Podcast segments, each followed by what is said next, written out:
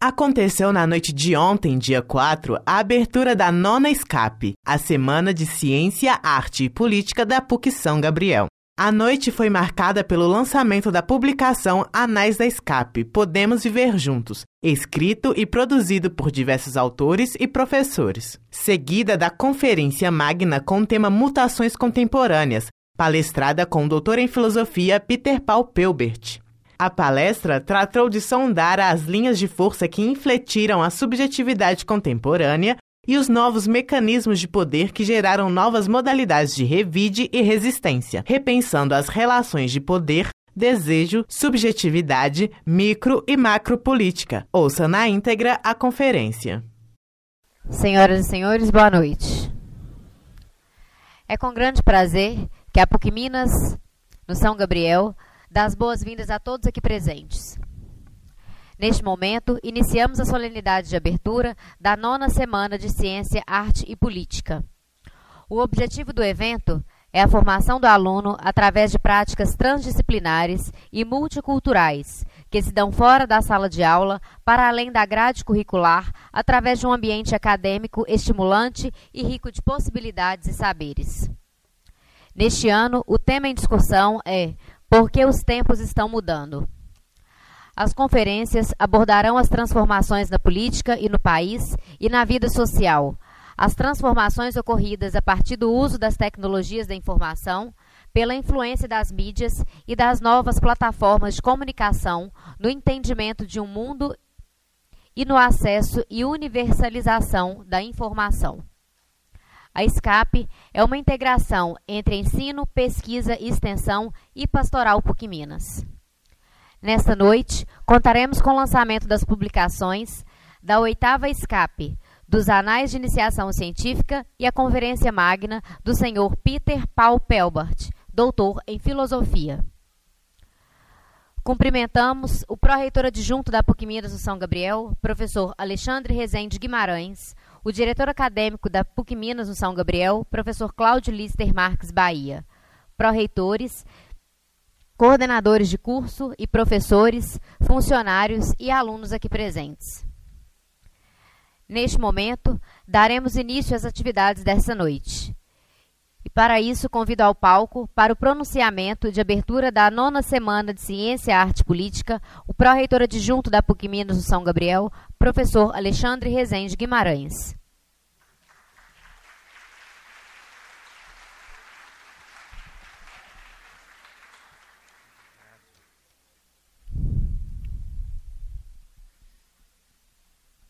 Boa noite a todos. É...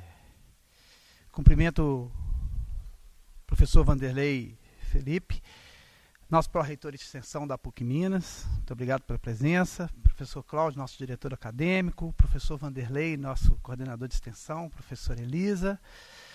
E os nossos é, palestrantes, debatedor, professor Bruno, professor Peter caríssimos estudantes e membros da comunidade. É, com imensa alegria que acolhemos a todos os presentes para a abertura da nossa nona Semana de Ciência, Arte e Política da PUC Minas, organizada e realizada anualmente na unidade de São Gabriel, evento já incorporado nos últimos anos ao calendário oficial de nossa instituição. É, desde o último sábado e até na próxima quarta-feira, realizaremos várias conferências, oficinas, performances, com a participação dos diversos atores de toda a comunidade acadêmica e do entorno. Uma semana planejada carinhosamente, com atividades que perpassam as diversas áreas de conhecimento, permitindo a todos os participantes, particularmente os nossos estudantes, vivenciar debates transdisciplinares sobre um tema atual e complexo. Gostaria de agradecer a todos que se dedicaram e dedicam principalmente esses dias à organização e realização do evento. Alunos, funcionários, estagiários, professores, Agradeço em particular ao professor Peter Paul Pelbart pela sua participação que muito abrilhanta o nosso evento. Convido todos a, todos a vivenciar a nossa escape, uma experiência singular que uma universidade busca sempre. Educação, pesquisa e extensão indissociáveis a serviço da sociedade. Muito obrigado e, e ótima semana a todos.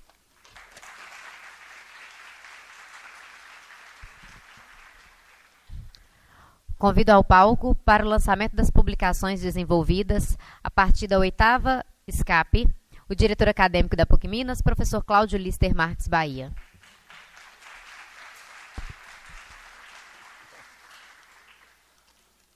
Boa noite. A Escape, Semana de Arte, Ciência, Arte e Política da PUC Minas São Gabriel, é um evento elaborado e realizado por todos os cursos e setores da unidade cujo objetivo principal é a formação geral do nosso aluno.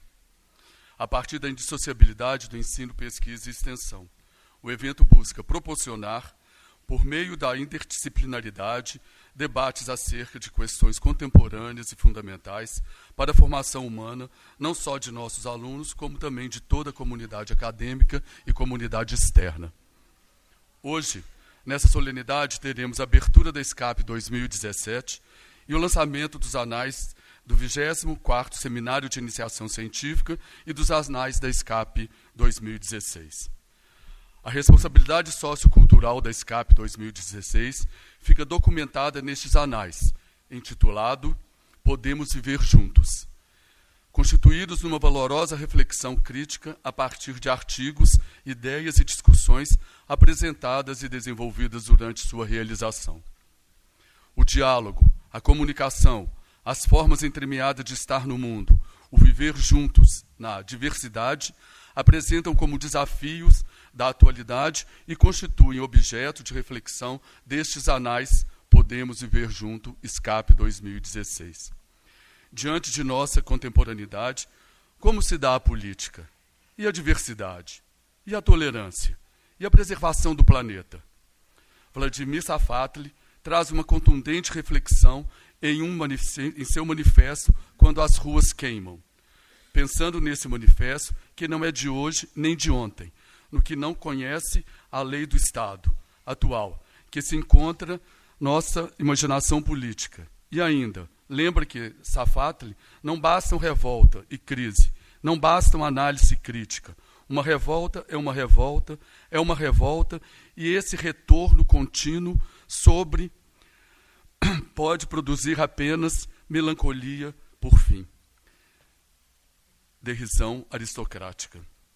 Mas quando a revolta e a crítica são impulsos para a imaginação política, então não há mais tautologias e as ruas queimam. E queimo também aqui a dramática poética narrativa de Marta Neves no texto Viver e Deixar Viver, que, pela diversidade das formas entremeadas de estar no mundo, solidariza-se com pessoas maravilhosas e suas histórias de vida no enfrentamento de tanta intolerância. E não menos graves os desafios de efetivação do direito à igualdade apresentados na reflexão de Laura Alves de Oliveira. Apresentam-se ainda mais outras duas reflexões sobre o planeta e sua preservação. José Carlos Carvalho discute e percebe a civilização contemporânea numa encruzilhada, a partir de uma visão distorcida, influenciada por dois grandes mitos reforçados pela Revolução Industrial e pelo enfoque materialista do último século. O paroxismo antropocentrista e a falsa ideia de inesgotabilidade dos recursos naturais. E Marília Carvalho de Mello questiona o modelo desenvolvido nas grandes cidades brasileiras em que os recursos naturais não foram integrados ao planejamento urbano como elementos de, é, de qualidade de vida, bem-estar e convívio social. E ao longo de toda esta edição dos Anais da Oitava Escape 2016, somos surpreendidos pelas imagens captadas durante o Carnaval de Rua de Belo Horizonte pela fotógrafa Tatiane Mota. Se o espaço transformou-se em um instrumento de poder, a ocupação das ruas pela população institui novas espacialidades que apontam para outras formas de viver juntos. Leiam e reflitam. Hoje, 4 de setembro de 2017, abre-se a nona semana de Ciência, Arte e Política, cujas sugestões de temas concebidos passaram pelas transformações na política, transformações no país, pelas transformações advindas do uso das tecnologias da informação, pela luta no campo simbólico, pelo, pela pós-verdade das narrativas mediáticas, pelas transformações na vida social, na insegurança digital, jurídica, territorial, profissional e existencial, na necessidade de mudanças na economia, no questionamento para onde vamos. Como uma jornada em espiral, os temas questionam os novos tempos, nomeados pelo sociólogo polonês Zygmunt Bauman, os tempos líquidos, tempos caracterizados pela incerteza. Desta vez, como questão eixo de nossas reflexões e tema da Escape 2017, porque os tempos estão mudando. Assim, declaro aberta a nona sessão da edição da Escape de 2017. Sejam bem-vindos e bom trabalho a todos. Boa noite. Obrigado.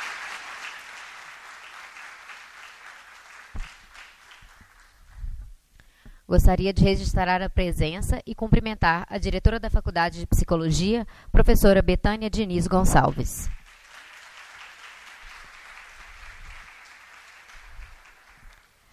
Dando continuidade às atividades, iniciaremos agora a conferência de abertura da nona SCAP, Mutações Contemporâneas. O objetivo dessa conferência é sondar as linhas de força que infletiram a subjetividade contemporânea, os novos mecanismos de poder, do biopoder ao farmacornopoder. Geraram novas modalidades de revide e resistência. Cartografar essas mutações é repensar as relações entre poder, desejo, subjetividade, micro e macropolítica. Convidamos a compor a mesa o mediador dessa conferência, professor Bruno Vasconcelos de Almeida.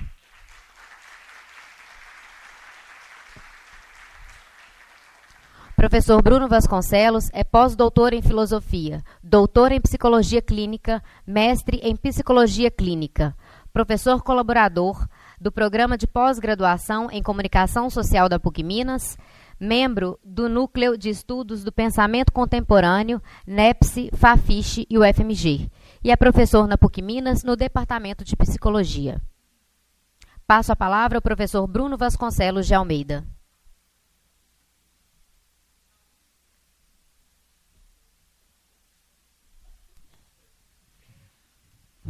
Boa noite a todos. Cumprimento o pró-reitor Alexandre Rezende Guimarães, PUC Minas São Gabriel. Cumprimento o pró-reitor de extensão, professor Vanderlei, chefe Felipe. Cumprimento, cumprimento o diretor de graduação, Cláudio Lister Bahia. Cumprimento a, a diretora da Faculdade de Psicologia, professora Betânia Cumprimento diretores, coordenadores e professores, estudantes aqui presentes. Cumprimento a todos que aqui estão. Gostaria inicialmente de agradecer a Elisa o convite para fazer a mediação da Conferência Magna da Semana de Ciência, Arte e Política de 2017. Porque os tempos estão mudando. É com alegria que faço a apresentação do professor Peter Paul Pelbart, que é filósofo, ensaísta, tradutor, autor de vasta obra a cobrir campos distintos do pensamento e das artes. Creio que a primeira obra do Peter, que, com a qual travei conhecimento, foi da clausura do fora ao fora da clausura, Loucura e Desrazão. Isso lá no final dos 80. De lá para cá, Tivemos Anal do Tempo Rei, O Tempo Não Reconciliado, A Vertigem por um Fio, Vida Capital, O Avesso do Nilismo, Cartografias do Esgotamento e muitos artigos, conferências e outros trabalhos. Vale notar, nessa brevíssima introdução, que Peter é coeditor da N-1, editora de livros objetos, que possui catálogo invejável.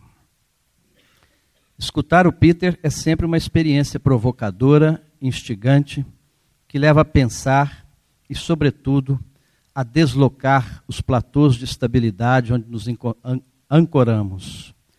Como se o pensamento pudesse nos dar alguma tranquilidade, uma noção acomodada de algum objeto ou condição. Porque os tempos estão mudando, ou porque os tempos sempre mudam?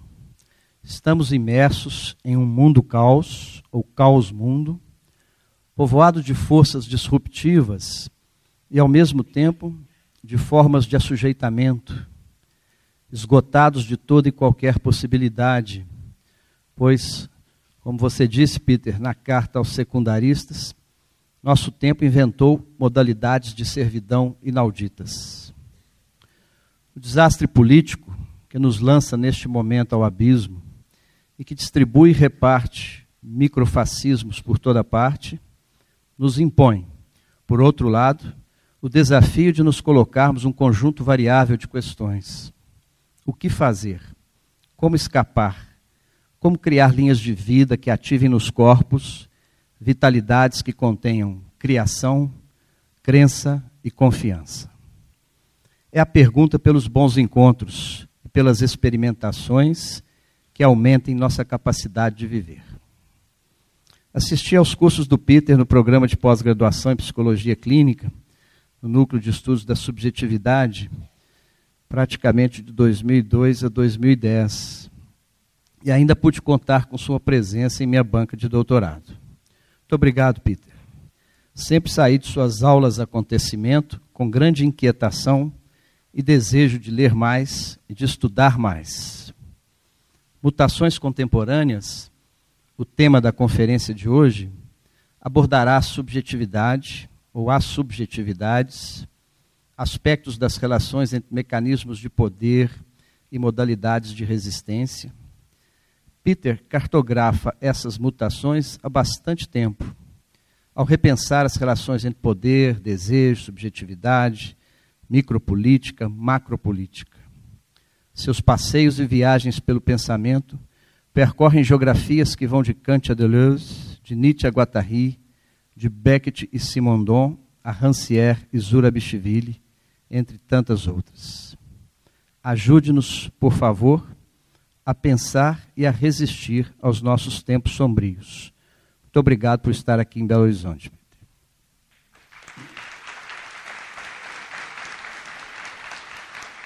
Gostaria de chamá-lo, por favor.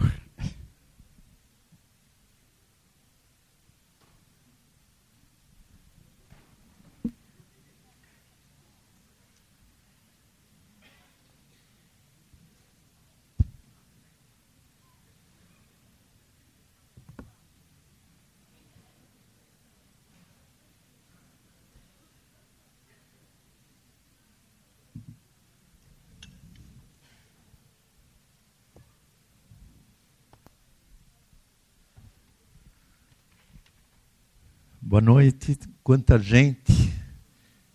É, fico muito lisonjeado com o convite, grato pela hospitalidade. É, obviamente não vou conseguir responder é, exaustivamente a essa pergunta tão complexa e é, necessária. Eu vou começar por um ponto que, a meu ver, é central hoje em dia, é, e que é a questão da vida. Só isso. Não é a vida em geral, mas a vida hoje, no contexto contemporâneo, frente a duas tendências contrapostas que nos obrigam a repensar esse termo tão antigo e a cada dia mais invocado. Né? Todos falam em nome da vida, todos pretendem defender a vida. Em campos os mais opostos, mesmo quando estão ali com o botão é, que detona uma arma atômica sempre é em defesa da vida. Então, são duas tendências, e a primeira eu vou formular como segue: O poder tomou de assalto a vida. Isto é, o poder penetrou todas as esferas da existência e as mobiliza constantemente e as põe para trabalhar em proveito próprio. desde os genes, falando da vida, os genes, o corpo, a afetividade, o psiquismo, até a inteligência, a imaginação, a criatividade. Tudo isso foi violado e invadido, mobilizado e colonizado, quando não diretamente expropriado pelos poderes. Mas a gente pode perguntar o que são esses tais poderes.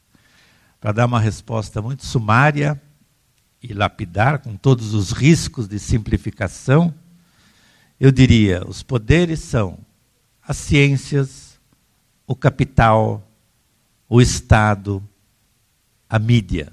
Mas a gente pode acrescentar mais uma quinzena não é, de é, instituições ou é, fenômenos.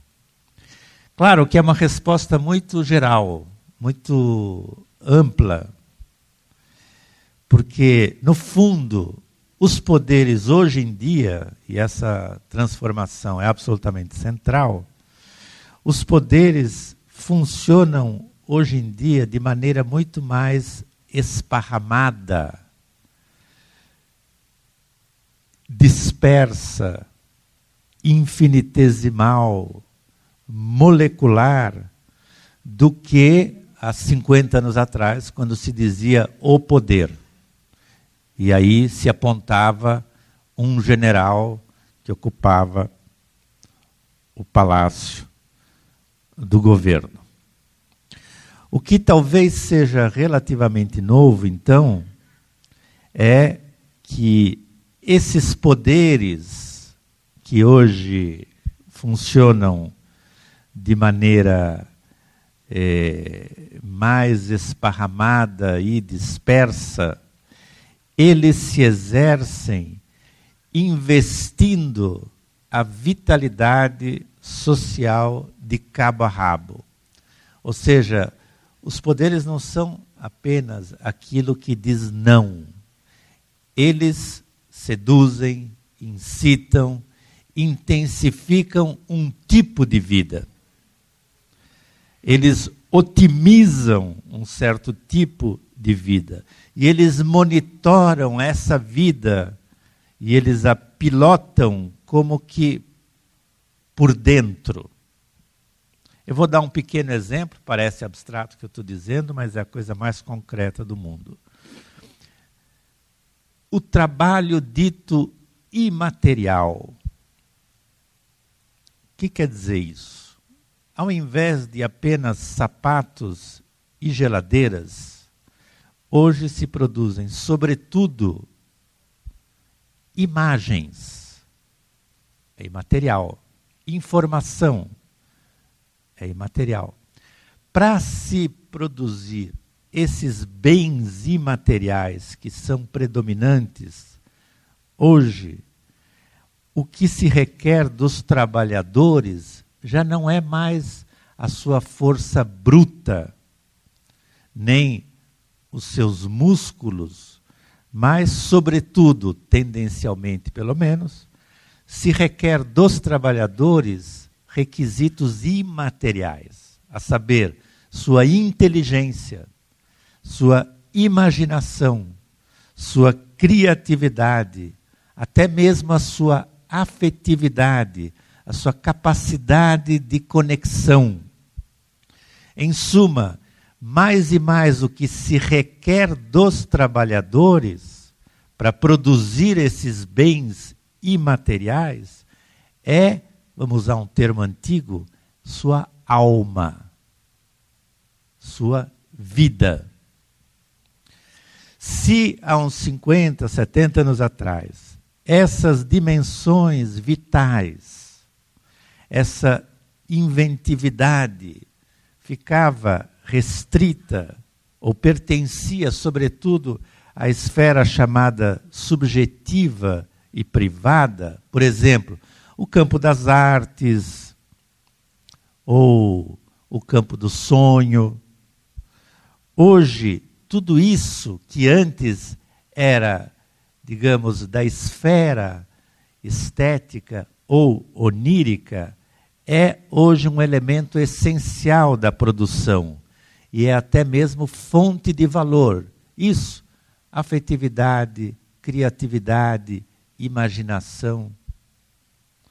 Ou seja, hoje, na verdade, nessa economia crescentemente imaterial, o que nós consumimos não são tanto sapatos e geladeiras, embora isso também, mas nós consumimos estilos de ser, maneiras de viver, formas de vida.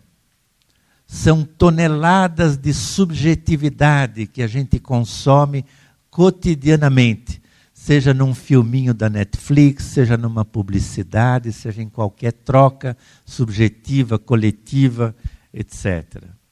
Assim, a gente poderia dizer que de uma ponta até a outra do circuito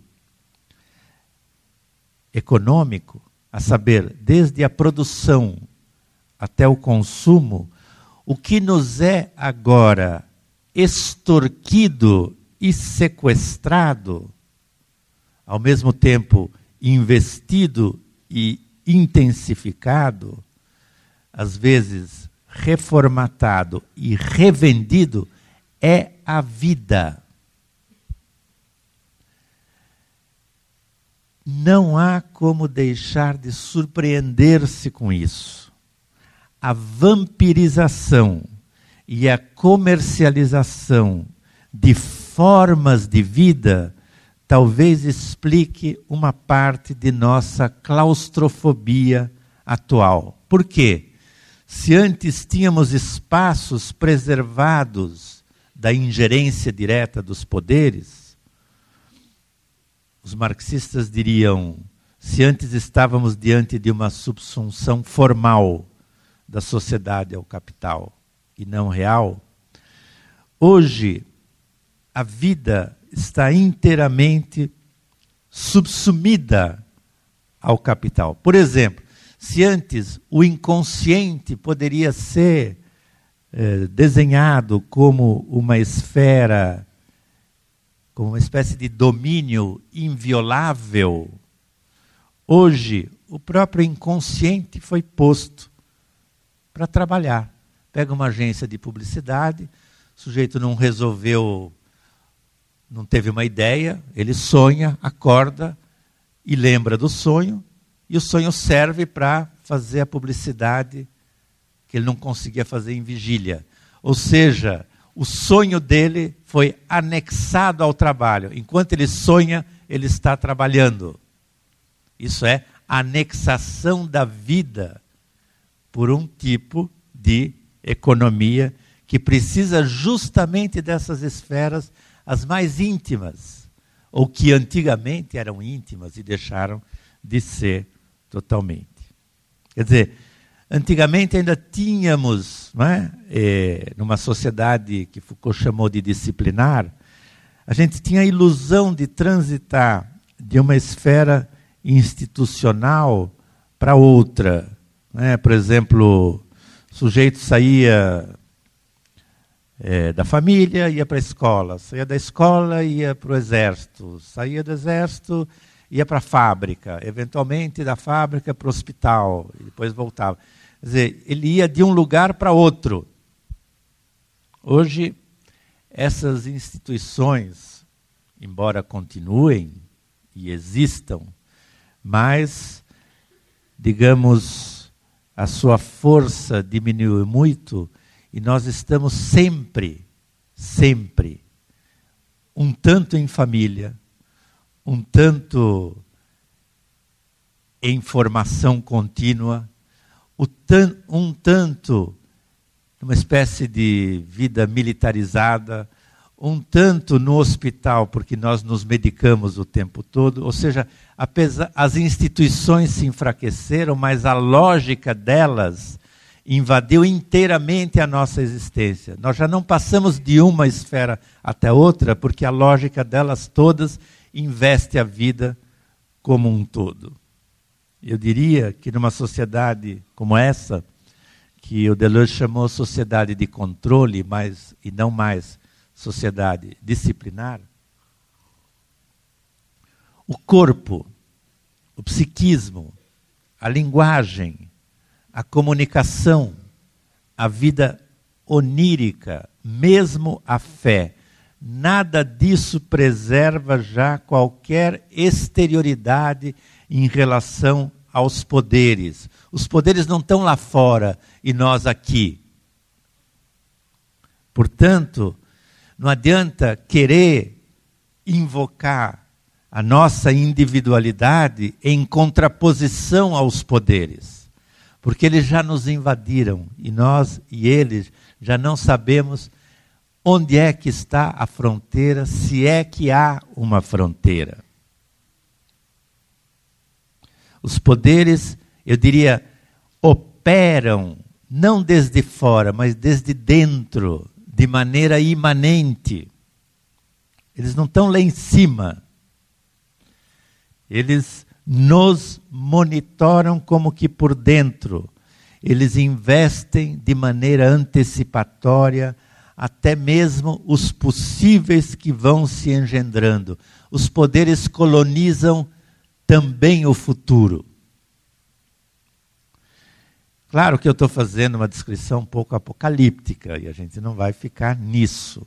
Então eu gostaria agora de percorrer uma segunda, um segundo vetor para falar desse mesmo assunto, mas desde uma perspectiva é, diversa.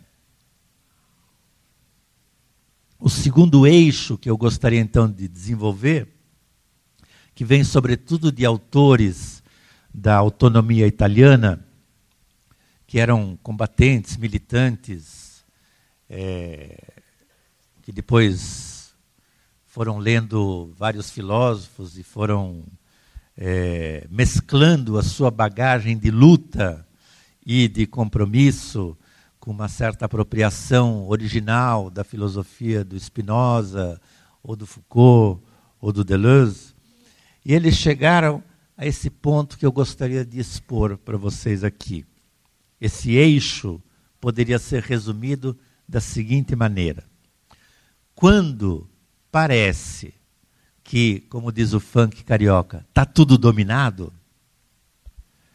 no extremo da linha se insinua uma espécie de reviravolta que ressignifica a própria dominação como sendo segunda. Eu me explico. Aquilo que parecia submetido, subsumido, controlado, dominado, isto é, a vida, revela nesse processo mesmo de expropriação, a vida revela a sua positividade indomável, não se trata de romantizar a capacidade de revide e de resistência, mas de repensar a relação entre os poderes e a vitalidade social na chave da imanência. Logo mais vai ficar claro o que eu estou querendo dizer. A gente poderia resumir esse movimento do seguinte modo: aquele primeiro eixo que eu eh, tentei descrever né, que é o poder invadindo a vida, a gente pode nomeá-lo de biopoder. Poder se exercendo sobre a vida e entrando nela, por assim dizer. E agora, a gente pode dizer, ao biopoder responde aquilo que a gente pode chamar de biopotência, a potência da vida ao poder sobre a vida responde a potência da vida. Mas esse responde não quer dizer propriamente uma reação que vem depois, já que a potência da vida se revela como, no fundo, o avesso mais íntimo e coextensivo ao próprio poder. Isto é, o poder não pode prescindir da vida. O poder vai vampirizar essa vida e a sua potência. Então, o poder não cria nada. É um vampiro. E o que, que ele vampiriza é o sangue da vitalidade social. Por isso dá para dizer que há uma primazia dessa vitalidade em relação ao poder que não passa de um vampiro. Não é pouco um vampiro, mas ele depende de outra coisa que não é ele. Que coisa é essa? A vida, a vitalidade social, nesse sentido mais amplo que eu estou tentando é, descrever. Por isso que há uma dificuldade de separar o joio do trigo. Não dá para saber muito bem de que lado nós estamos. Porque a própria vitalidade social, quando ela é iluminada pelos poderes que a vampirizam, subitamente essa vitalidade aparece como uma potência de vida que já estava ali desde sempre, uma potência primeira que o poder persegue e sobre a qual esse poder se constrói e se ancora. Essa potência primeira da vida que goza virtualmente de uma força soberana e constitutiva, inaugural e indomável. Ou seja, olha que inversão. Aquilo que parecia inteiramente submetido ao capital, ou reduzido à mera passividade, a saber, a vida, aparece agora ela mesma na sua primazia.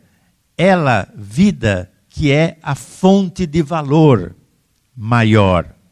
Ela é o reservatório inesgotável de sentidos de formas de existência, de direções inauditas.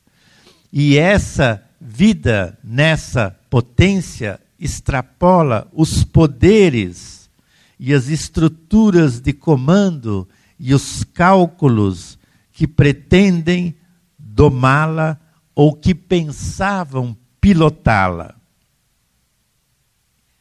Ou seja, as forças vivas presentes na rede social deixam de ser reservas passivas à mercê de um monstro insaciável para se tornarem elas é, positividade imanente e expansiva que os poderes se esforçam em regular, em modular ou em controlar. É nessa perspectiva que a gente poderia introduzir é, uma ideia de um sociólogo que foi derrotado no seu século, no século XIX, porque ele tinha uma ideia muito esquisita, que naquela época ninguém aceitava. O sociólogo chamava Gabriel Tarde. Se escreve como uma tarde, tarde, francês. Ele dizia simplesmente o seguinte: a produção do novo não é monopólio dos gênios, mas é o que há de mais comum por toda parte. Todos e qualquer um inventam na densidade social da cidade. Ou seja, a invenção está disseminada e constitui uma potência psíquica e política de todos e de qualquer um. Todos e qualquer um inventam. O que, que eles inventam? Novos desejos, novas crenças novas associações e novas formas de cooperação. Ou seja, se a gente pensa, se a gente, digamos, é, consegue enxergar essa vitalidade social na sua dimensão inventiva, é outro desenho que se apresenta aos nossos olhos. É como se os modos de dominação, embora presentes, eles não esgotam o campo social. Há essa dimensão de resistência, de revide, de invenção, com a sua potência própria, capaz de extrapolar. Há, como diz o, o, o Gabriel Tard, uma força-invenção por toda parte. Nem que seja a invenção mais minúscula de um sujeito que um belo dia resolve colocar o seu boné para trás, ao invés de deixar ele para frente. E aí o vizinho imita, e o quarteirão imita, e aí fazem uma banda, e de repente ela fica famosa, e de repente o planeta inteiro está usando aquele boné para trás. Está aí, invenção minúscula e imitação. Invenção e imitação. Para Gabriel Tard, não há outra coisa no mundo a não ser invenção e imitação. E a invenção parte de qualquer lugar. Está aí a potência do homem comum. Por toda parte há invenção. E onde há invenção, há produção de algum valor novo, de alguma perspectiva nova, de algo que inflete a existência, modifica, faz ela bifurcar.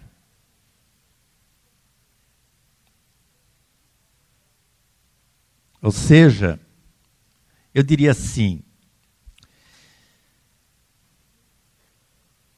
se as maneiras de ver, as maneiras de sentir, as maneiras de pensar, as maneiras de perceber, olha só esse leque esquisito.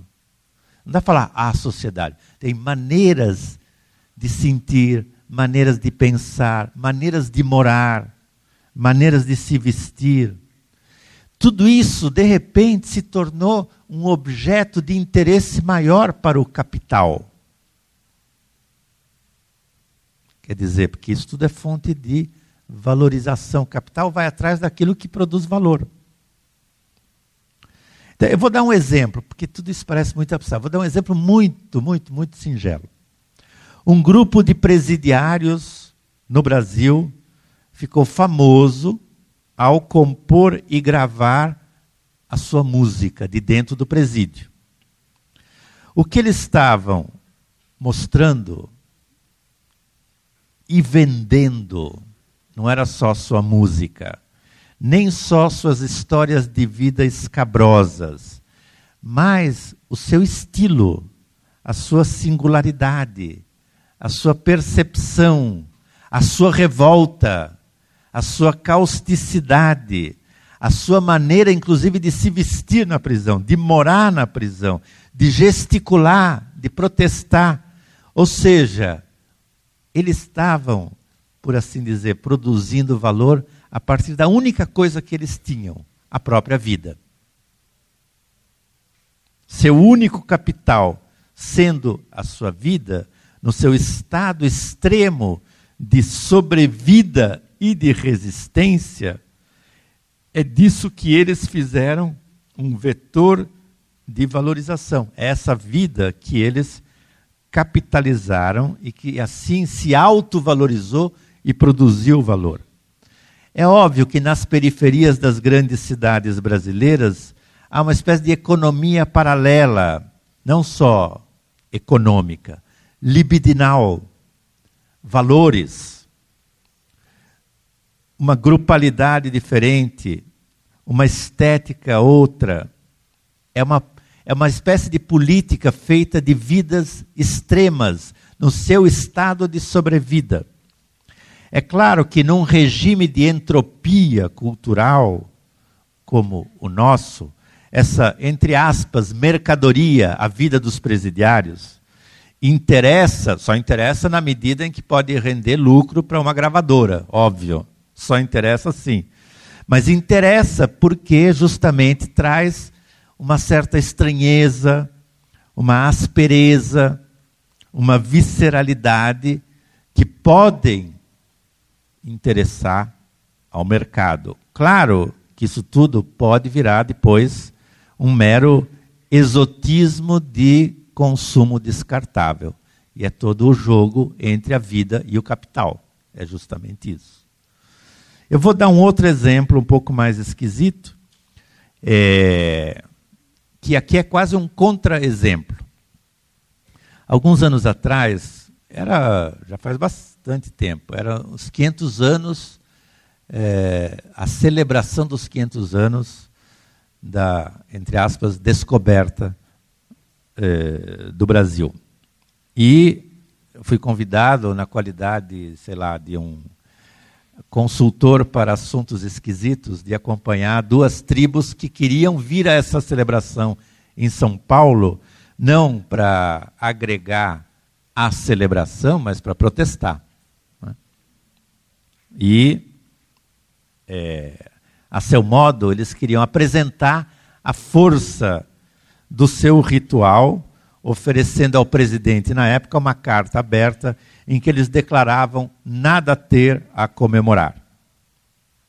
E eu acompanhei a viagem dessas duas tribos, do Xingu até São Paulo, e é, muitos deles nunca tinham visto uma cidade, e na minha qualidade de testemunha, eu acompanhei o seu olhar de medo, de espanto, é, de fascínio nas suas andanças por São Paulo. E eles queriam que a sua apresentação para os brancos, naquela ocasião, fosse um gesto de afirmação cultural, uma aposta em sua sobrevivência no futuro.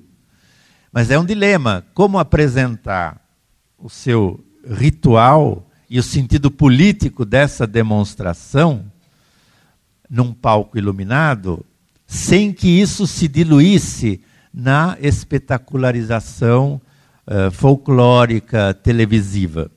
Quer dizer, olha só, é uma forma de vida que queria salvaguardar-se e se autovalorizar e corria o risco óbvio de ser deglutida apenas como o resto de um folclore do passado. É o que aconteceu com a maravilhosa exposição indígena que houve na época, na Oca, lá no Ibirapuera, e que são objetos né, da vida cotidiana ou é, festiva dos índios, e visitando com as duas tribos indígenas todos aqueles objetos é, trancados em caixas de vidro, eles, é, na saída, disseram algo que é muito doloroso de ouvir, mas eles disseram simplesmente isso. Tudo isso é para mostrar a vaidade de conhecimento do homem branco e não a vida dos índios. Exatamente isso.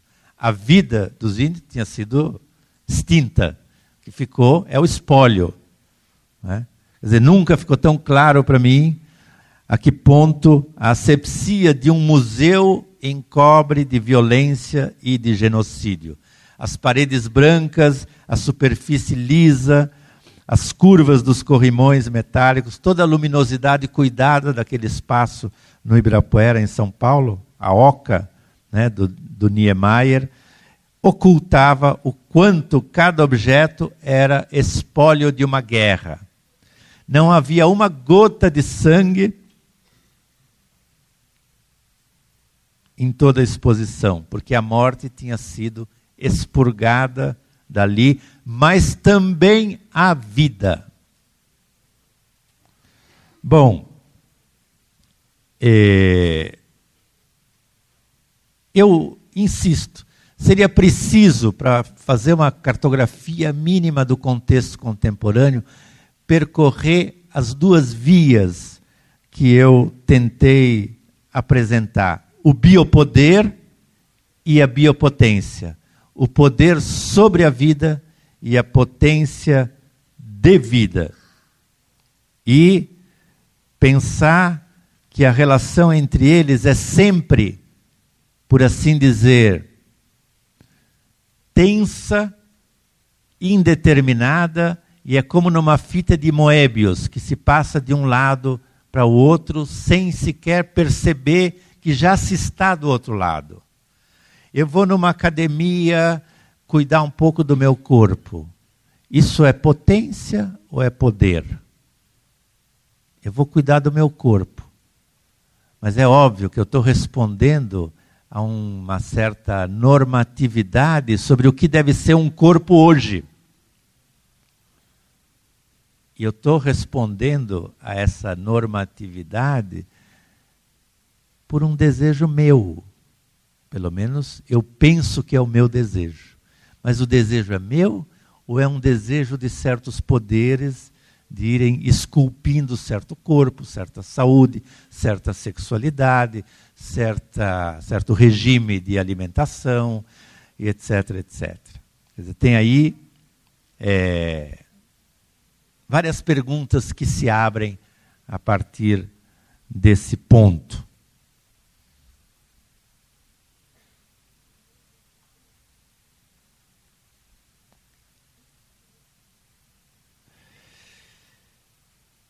É...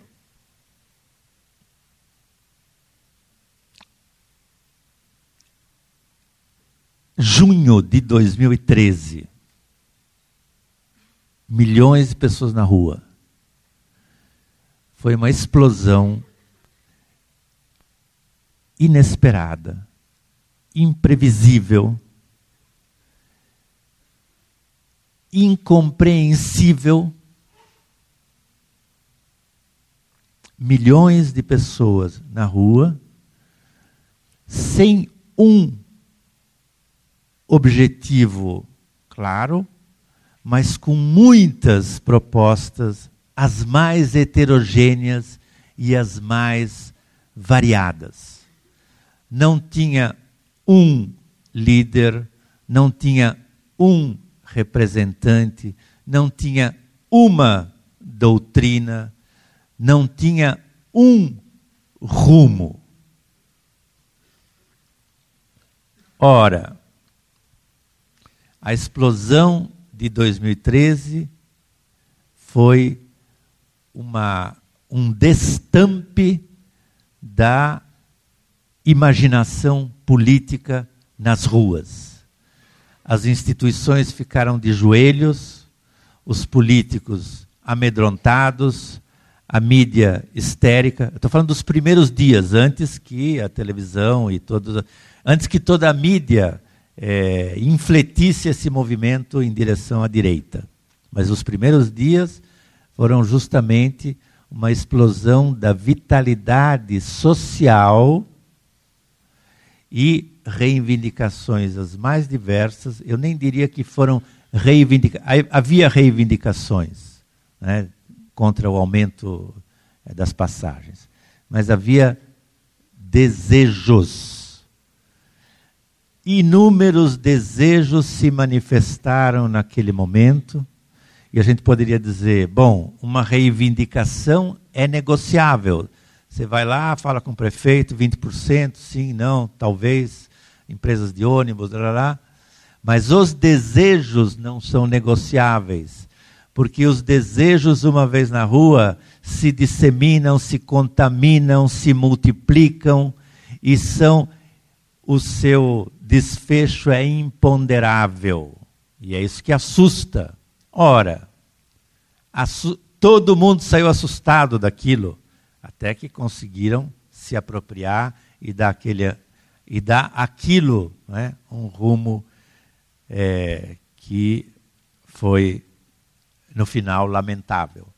No entanto, havia ali alguma coisa que alguns pensadores tentaram definir antes dos eventos de 2013 e antes das revoltas em vários lugares, alguma coisa que eles chamaram de multidão. O que, que é a multidão? A multidão não é isso que se pensa.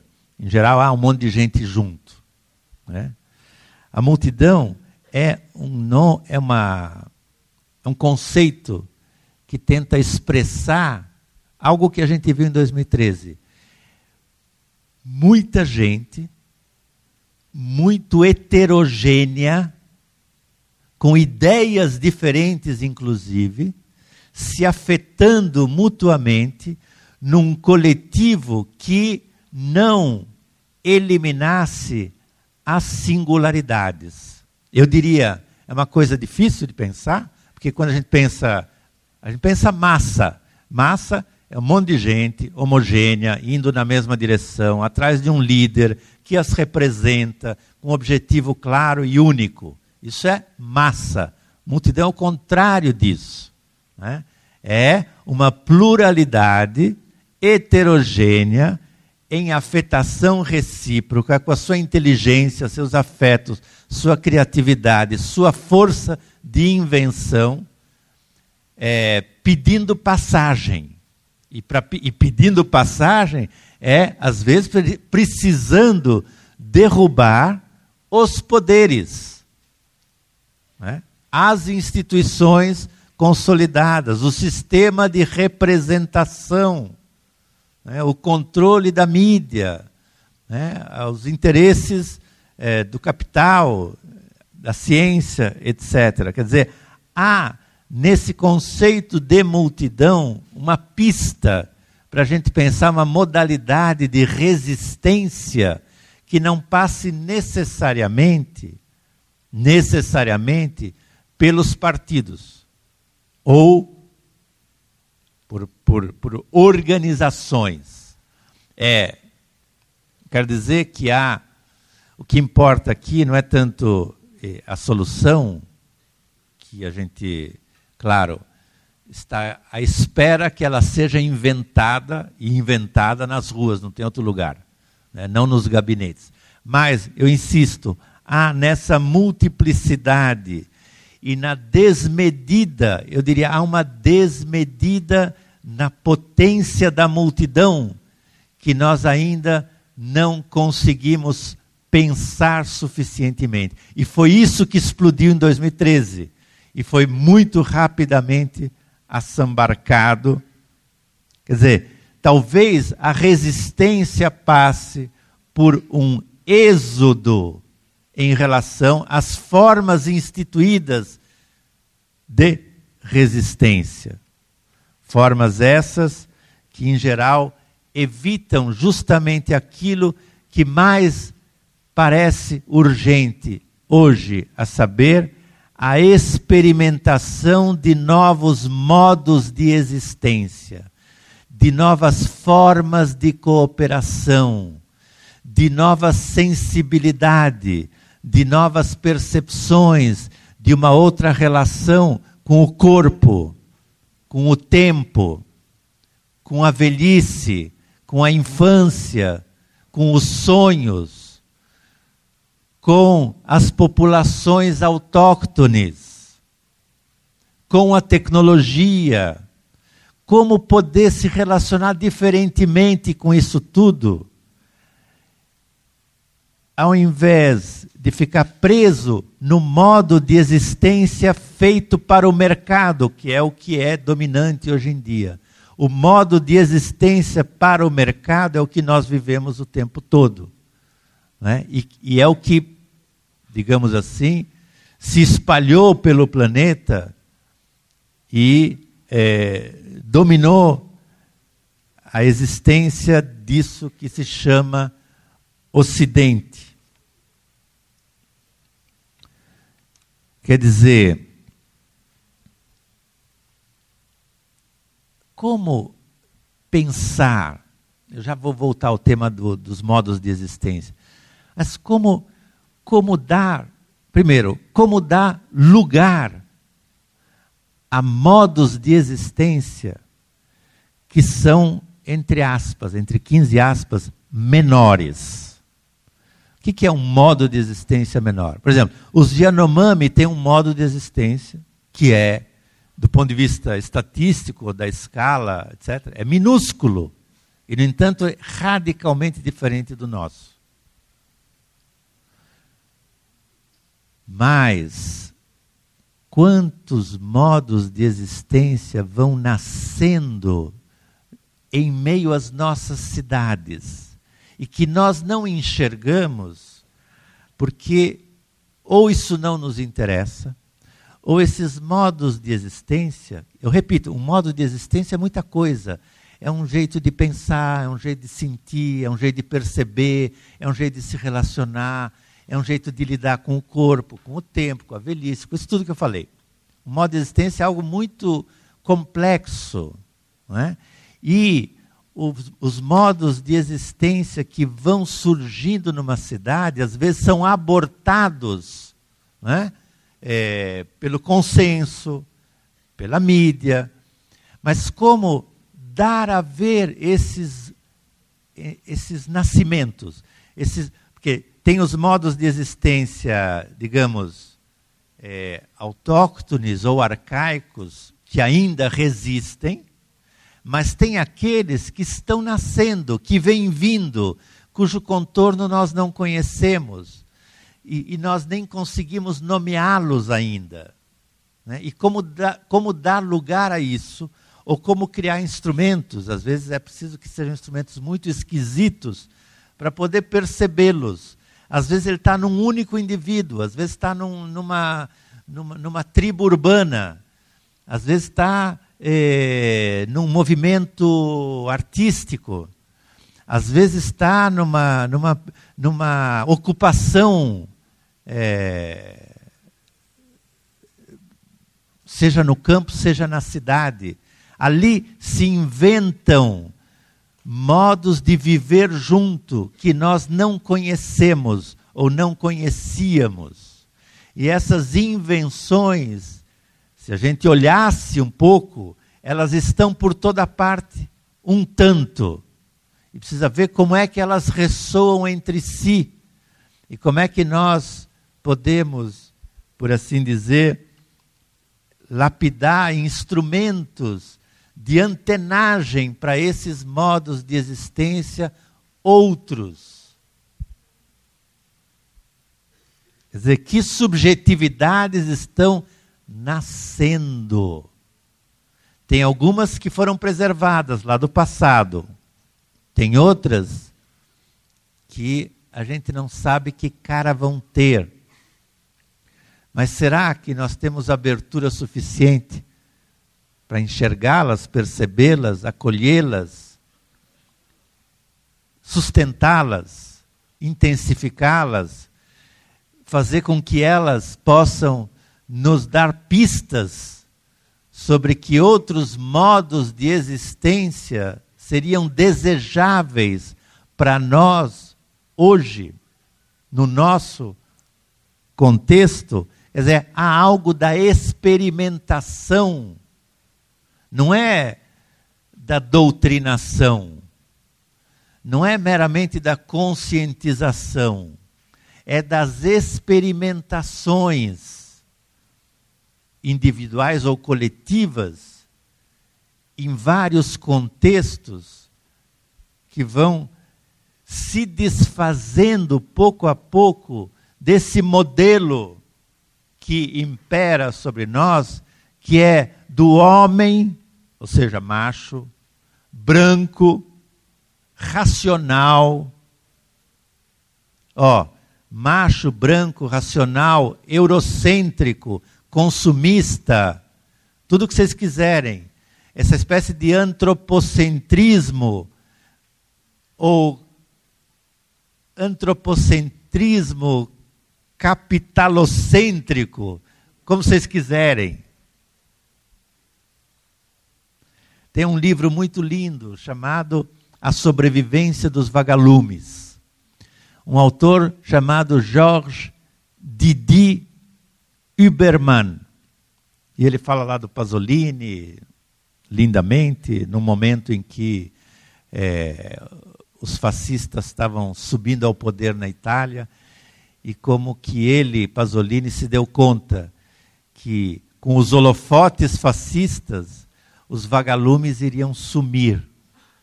Um vagalume, ele desaparece diante de holofotes sejam eles militares, sejam eles é, do show business ou da etc. Então, é toda uma tentativa de pensar o que são os vagalumes. A gente está falando dos vagalumes também como uma espécie de metáfora. Do quê? Dessas tentativas de existir, esses modos de existência menores, que às vezes são ofuscados por um excesso de poder, um excesso de força, um excesso de espetacularização, um excesso de mediatização. E, portanto, a, a tentativa do Didi Uberman é pensar é, como é, dar a ver a bioluminescência, bioluminescência, essa, essa, essa luz vital desses seres menores, que podem ser coletivos humanos, obviamente, que por toda parte tentam fazer luzir a sua própria luminosidade e não existirem apenas graças aos holofotes alheios ou às fotografias alheias ou a todos esses sistemas em que a gente vê a que ponto estamos subordinados, como a gente a nossa existência depende do reconhecimento vindo de alguma publicidade ou de alguma circulação é, midiática. Quanto tempo eu tenho? Deixa eu ver aqui. Ah, vou falar mais quanto? Dez minutos? Cinco ou três? Depois vocês perguntam, a gente vai. Olha só. Eu, eu, eu, eu, eu, tinha muito mais coisas, mas eu vou, eu vou concluir para que a gente consiga conversar a partir das inquietações das pessoas que estão aqui.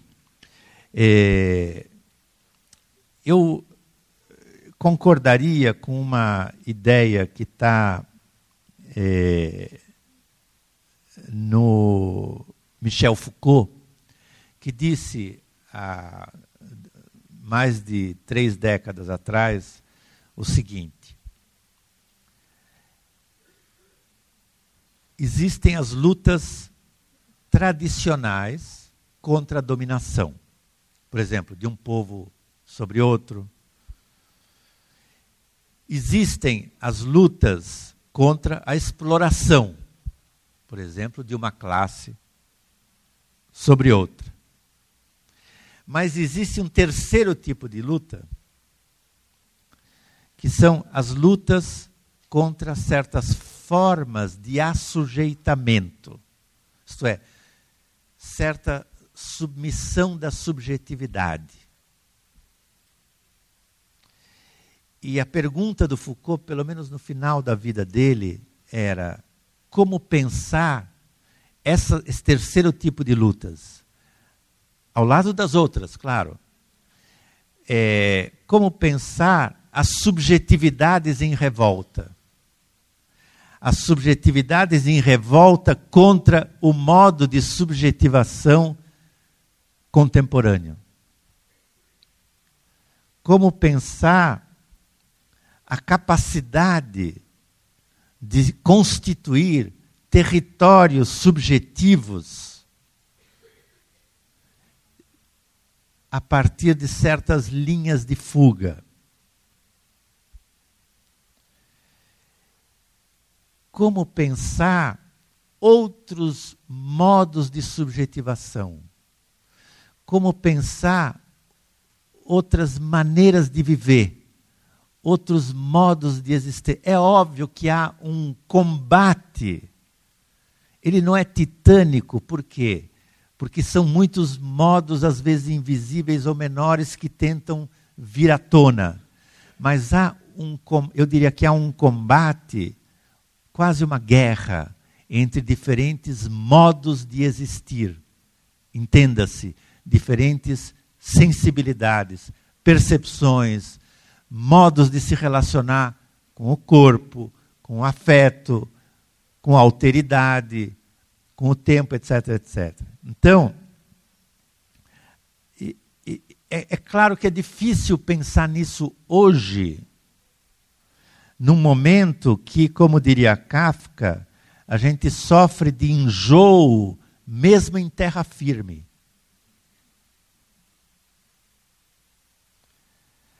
Porque qualquer território, por mais seguro que ele pareça, ele é atravessado por mil linhas de desterritorialização, por vetores de escape. Como então ler hoje o sequestro da vitalidade social, e no Brasil isso agora então é literal, há um sequestro da vitalidade social pelos poderes vigentes.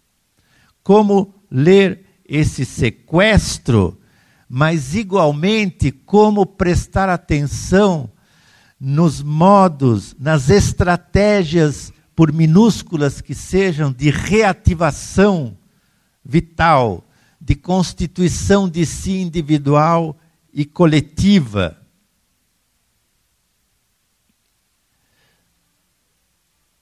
Quer dizer, é curioso, a gente se sente num momento especialmente claustrofóbico, porque é óbvio, nós estamos em guerra. É uma guerra civil. E parece que eles venceram. Mas a guerra civil não acabou e ela está por toda parte. E eu diria que, apesar de a gente ter a impressão que eles venceram, a gente deveria reler Kafka. Em Kafka há um conto sobre o Império Chinês, onde parece que o imperador está por toda parte onipresente e que ele é onisciente e absolutamente poderoso. Mas é em Kafka os cidadãos desse império têm uma curiosa incredulidade em relação a esse imperador. Às vezes dá até a impressão que eles duvidam se ele existe ou se ele é uma mera fantasmagoria.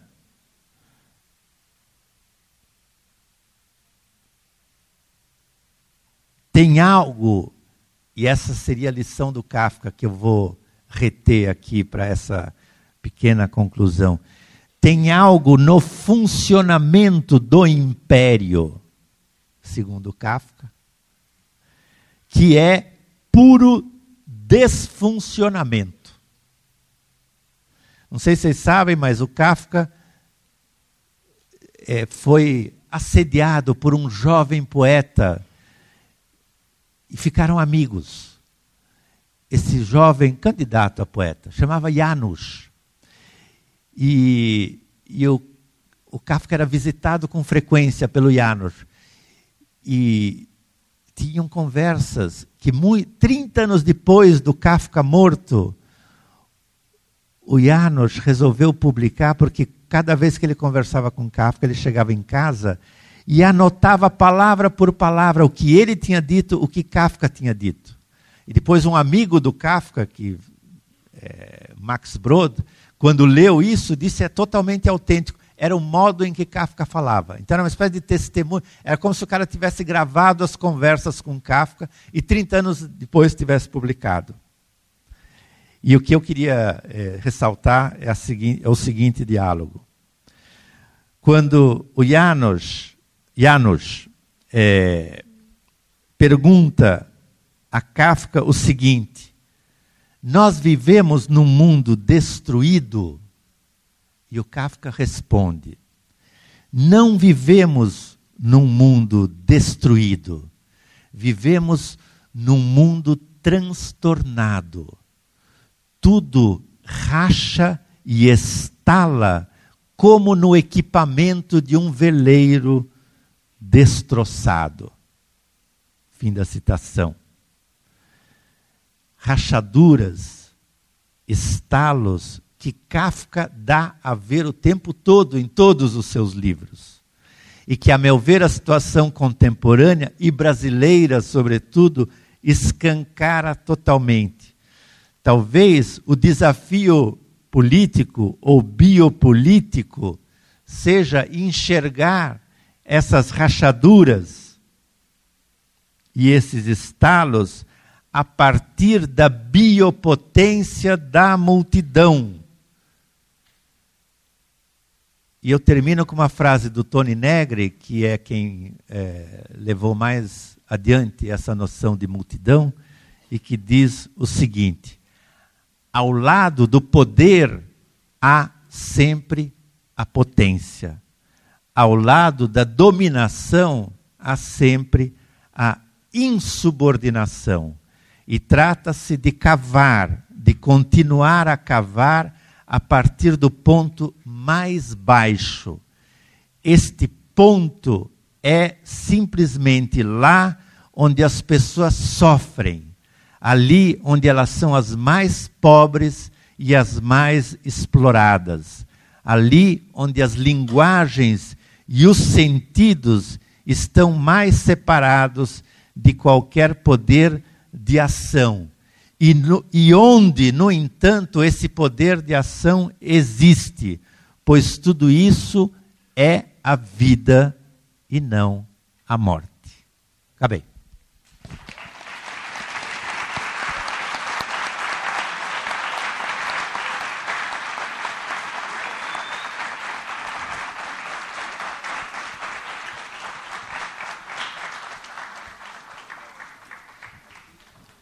Muito bom, né?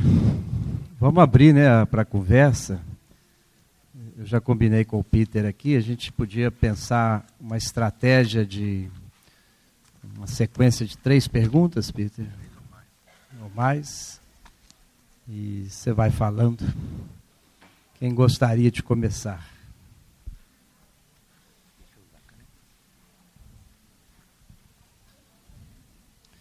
Podia se apresentar, né? Quem for fazer a pergunta. Boa noite, boa noite, gente. Meu nome é Anderson, faço o sexto período de psicologia. Peter, gostaria de perguntar uma coisa. Primeiramente, boa noite. É, na, na, sua perspectiva, né, do que você disse sobre biopoder e singularidades, como podemos pensar os modos de vida e de existência de imigrantes e refugiados? Aqueles que caem, saem do seu local primário e entram em um novo contexto social. Obrigado.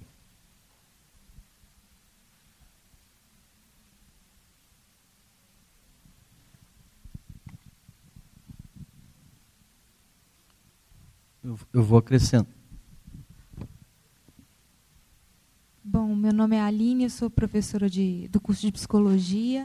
Queria agradecer a palestra, a sensibilidade com que o tema foi tratado e a maneira também, a força né, sempre presente na sua fala, que nos revitaliza. Né? Nesse momento, isso é muito importante. É, não sei se eu entendi bem, mas quando você coloca, né, eu concordo, eu acho super importante que vivemos o sequestro da vitalidade social pelos poderes vigentes e que é preciso uma reativação vital. Eu entendo quando nós pensamos nessas formas, é, de, dessas estratégias, né? É, muitas vezes pequenas, mas muito fortes. É, e experimento isso na cidade, aqui na PUC. É, mas eu queria perguntar como fazer e se nesse momento não seria preciso reativar a força das multidões. Eu acho que você até me deu uma resposta ao final, mas eu queria manter a pergunta, porque eu acho que nesse momento é necessário. Obrigada. Peter, eu vou, eu vou acrescentar uma, uma questão aqui, que a gente tem é, essa relação atual com as tecnologias. Você falou o conceito de invenção do Gabriel Tarde. Mas a gente sabe que esse campo das tecnologias, ele é capturado, sobretudo, ele está no, no domínio do capital, né?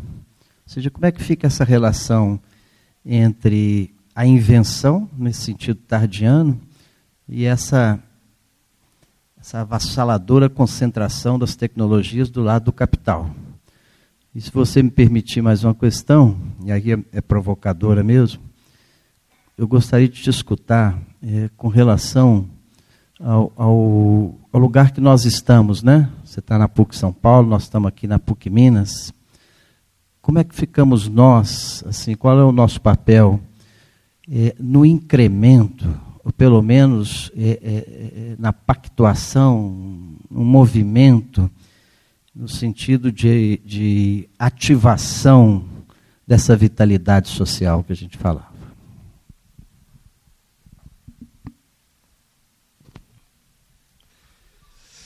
Então, é, refugiados, que é uma questão gigantesca hoje, e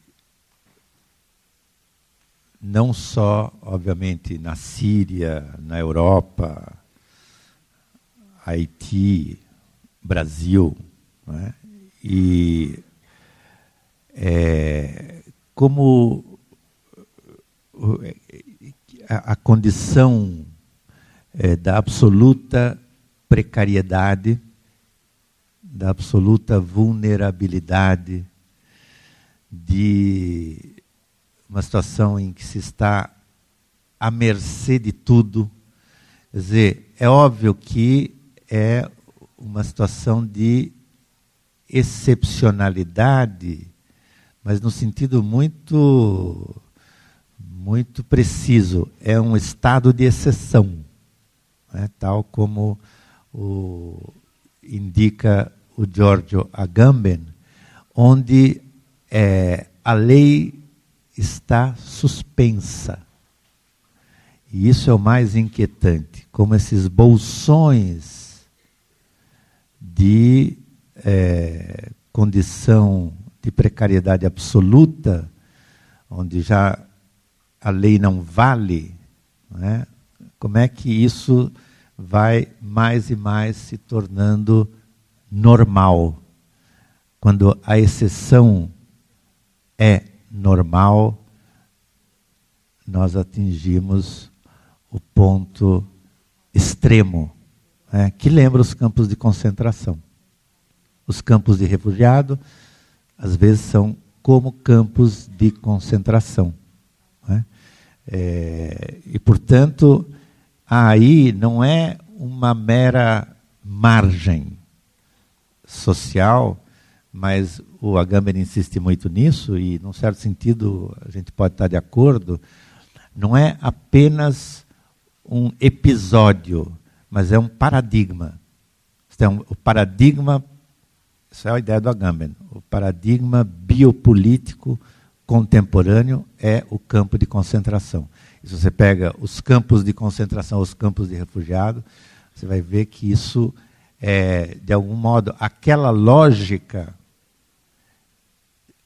de algum modo se espraia para fora do próprio campo e se.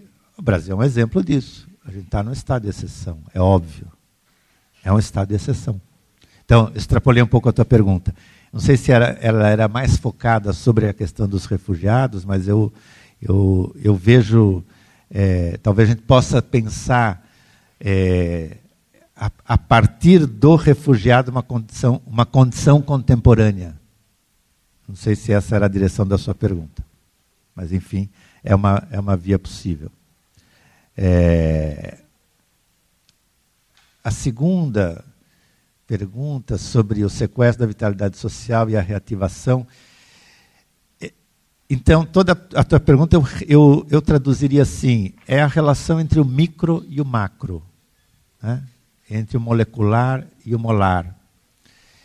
E eu jamais separaria as duas coisas. É?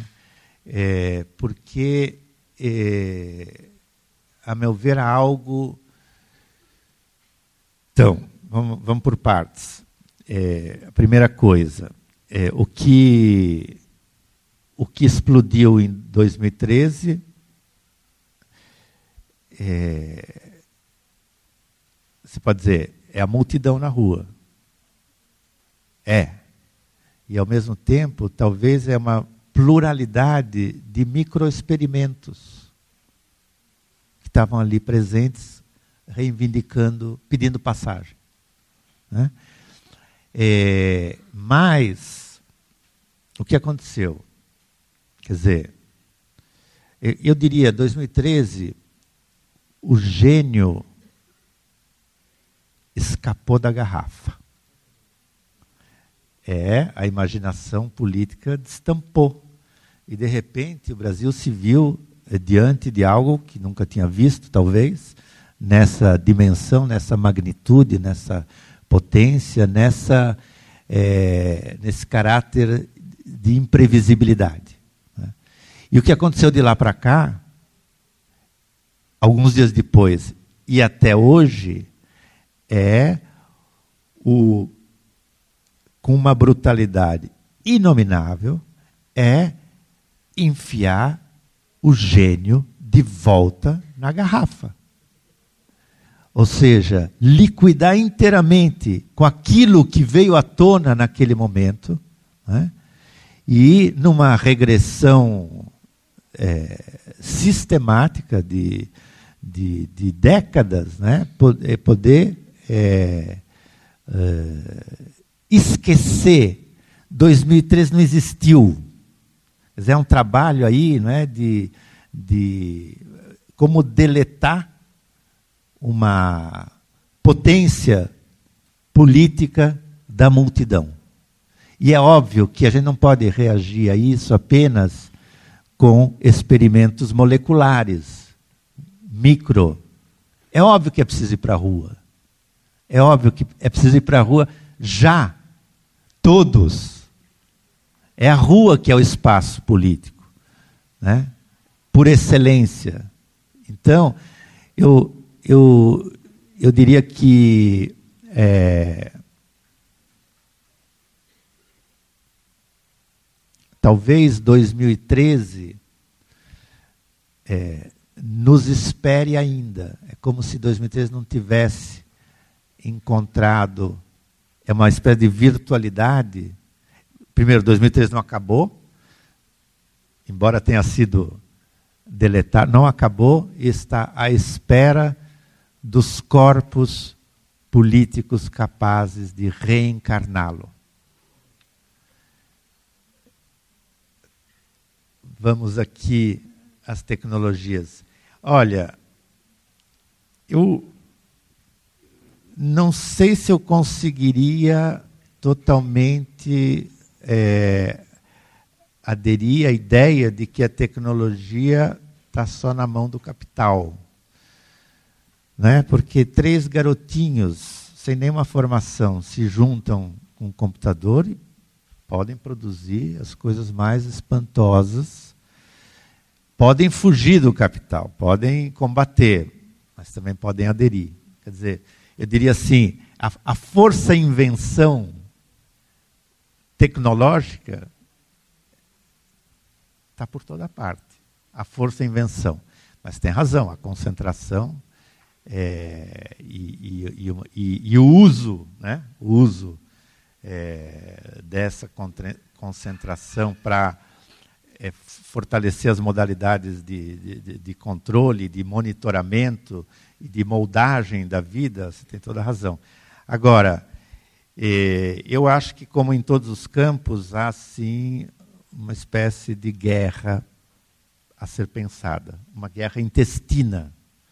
Eu, eu tenho dificuldade de pensar a tecnologia, como, como eu tenho dificuldade de pensar qualquer coisa só a arte como um bloco monolítico. É um, é um campo é, de embates né, e de enfrentamentos e de linhas diversas e etc.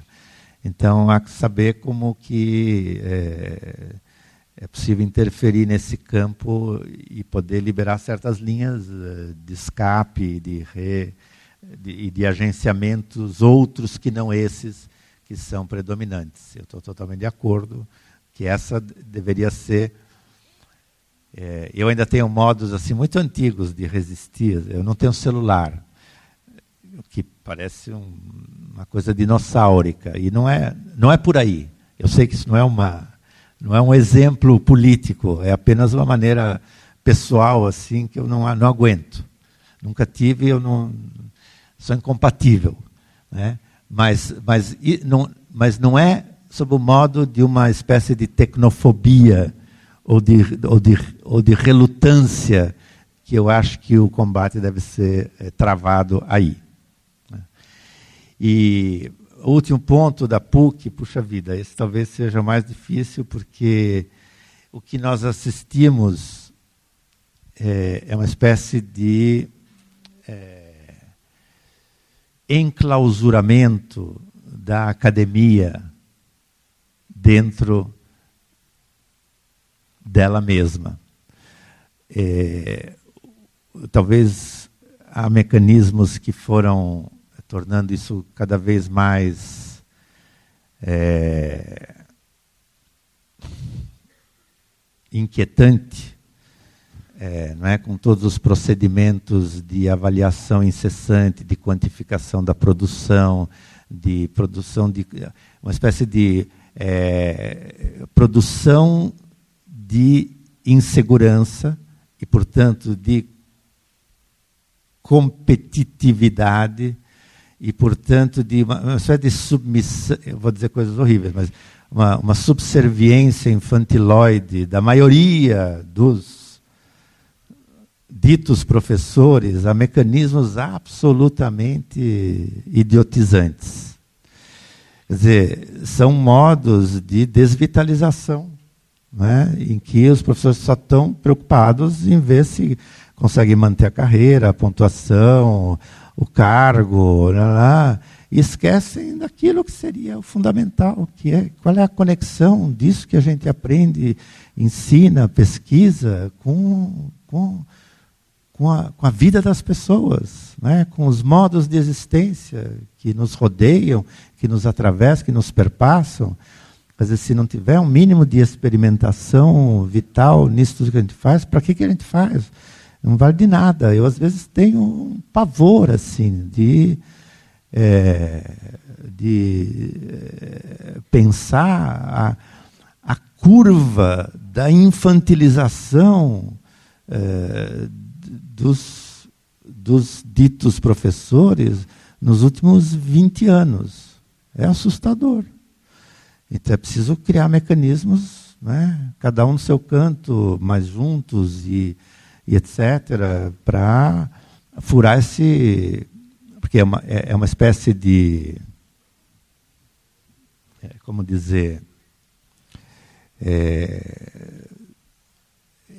é, é um.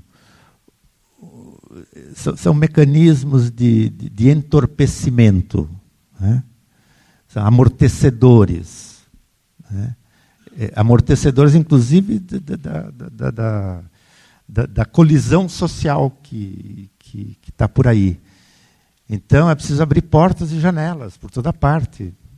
E, e, e, que a conexão entre isso que a gente gosta e, e, preza e tenta experimentar aqui dentro com o que anda fora, ela tem que ser absolutamente re, é, reinventada essa conexão, porque é uma cisão que é acachapante. Enfim, não sei se eu respondi, porque não é bem o, o papel de incre, incremento, quer dizer, é claro, não, é, eu não, não, vejo outro sentido que não seja é, de uma certa transversalidade.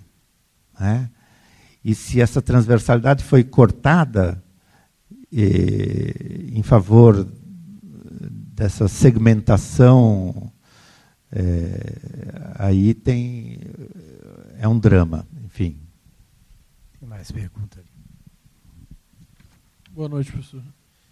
É, eu acho que de, desde que houve aquela onda de rebeliões no mundo árabe, depois os processos todos na Europa, né, o 15M, é, nos Estados Unidos, Occupy Wall Street, aqui no Brasil, junho de 2013, é, tem se teorizado muito sobre essa essa nova forma de entender o movimento social a partir das multidões. É, e o senhor mesmo citou aqui essa questão de que talvez as, as transformações sociais que possam é, aumentar essa potência de vida, é, elas já não passariam necessariamente por um processo de organização política. É, no entanto, é, é, eu não sei se o senhor pensa assim, é possível ver que esses processos também desencadearam novos processos de organização política. Né? A experiência do Podemos, por exemplo.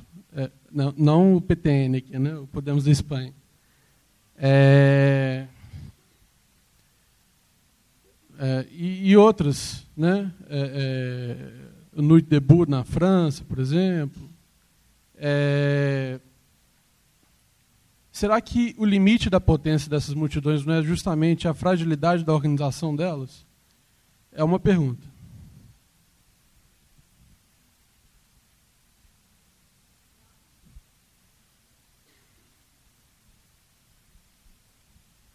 Então, é, pensando assim, quando você fala do, do desenvolvimento de, é, dessa, desses modos de ser, né, que a gente tem que é, buscar novas formas de ser que, que se, se criam todo dia. Né?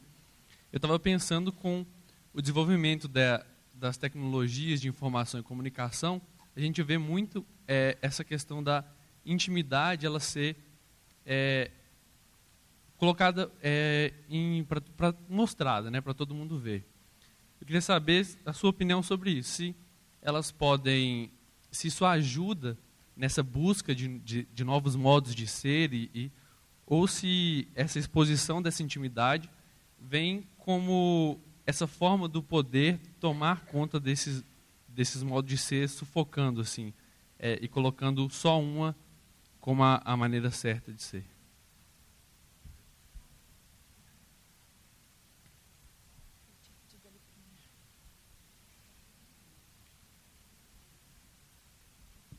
Professor, boa noite. Meu nome é Vicente, eu sou professor aqui na PUC em Contábeis e Administração. Eu vi um, tantas coisas que o senhor falou, me ocorreram tantas coisas, mas me ficou aqui uma, uma dúvida ou uma, uma certa ansiedade quanto ao seguinte. Há na, na, na sua fala um certo sentido de, sei lá, acho que tudo é tão inexorável que há uma probabilidade que continue sendo assim. E a gente fica sempre pensando nesse famoso gênio que saiu da garrafa em 13 e que, por um lado, há uma força que tenta colocá-lo para dentro, mas também dentro da garrafa há uma força que não quer esse gênio entre lá. Que é um pouco o que eu vejo quando, por exemplo, o professor falou do, do, do papel da PUC em que eu, eu vejo com um, um, certo sentido de angústia dentro de sala, não há estimulação capaz de fazer o aluno abrir a boca, se posicionar, ter uma visão crítica da sociedade, do curso dele, da profissão dele, do que, que ele pode vir a ser, o que, que ele precisa fazer para ser, ou o que ele precisa ser para fazer, alguma coisa assim, entendeu? Então eu vejo isso com angústia danada. Eu, eu acho que o, o, gênio não vai entrar na garrafa e, e, também não vão deixar ele ficar fora. Por quê? No fundo, a, a, a humanidade se moveu até hoje por duas forças gravitacionais, que podemos chamar de esquerda, direita, capital, trabalho, não importa. Mas o mundo ele foi tem ido avante até agora porque existem forças gravitacionais que, que fazem com que ele avance. E isso eu vejo na, na preocupação do professor uma, um pouco essa angústia de eu pelo menos tenho tentado e eu não consigo enxergar é, essa vitalidade a que o senhor falou é, na, na, nas pessoas hoje, mas eu uso a sala de aula como exemplo, mas isso aí você vê para todo lado. Obrigado.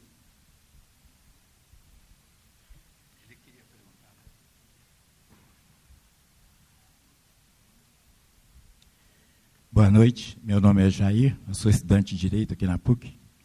É, eu gostaria de saber o seguinte, não sei se é um termo politicamente correto, mas esta, essas quadrilhas sociais hoje existentes, é, tão fragmentadas, mas ao mesmo tempo saindo em conjunto, interligadas pela tecnologia, pela comunicação e transferindo as suas ideias, é, poderia haver uma, uma unificação social?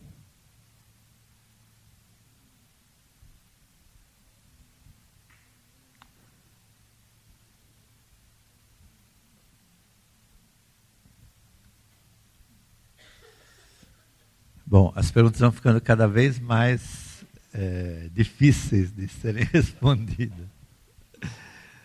É, bom, sobre a organização, eu certamente fui um pouco imprudente na minha frase, né? mas é, o sabe que o estava lendo uma.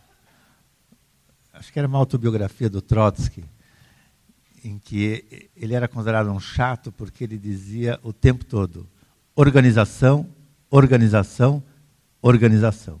O que é a revolução? Organização, organização, organização. Sem o que não haveria nenhuma mudança possível. Bom, mas foi. Né, há quantos? 80 anos atrás, 90. Olha só, é, um livro recente que a gente publicou, chamado Aos Nossos Amigos, é, foi escrito por um grupo que se autodenomina é, Comitê Invisível. Comitê Invisível.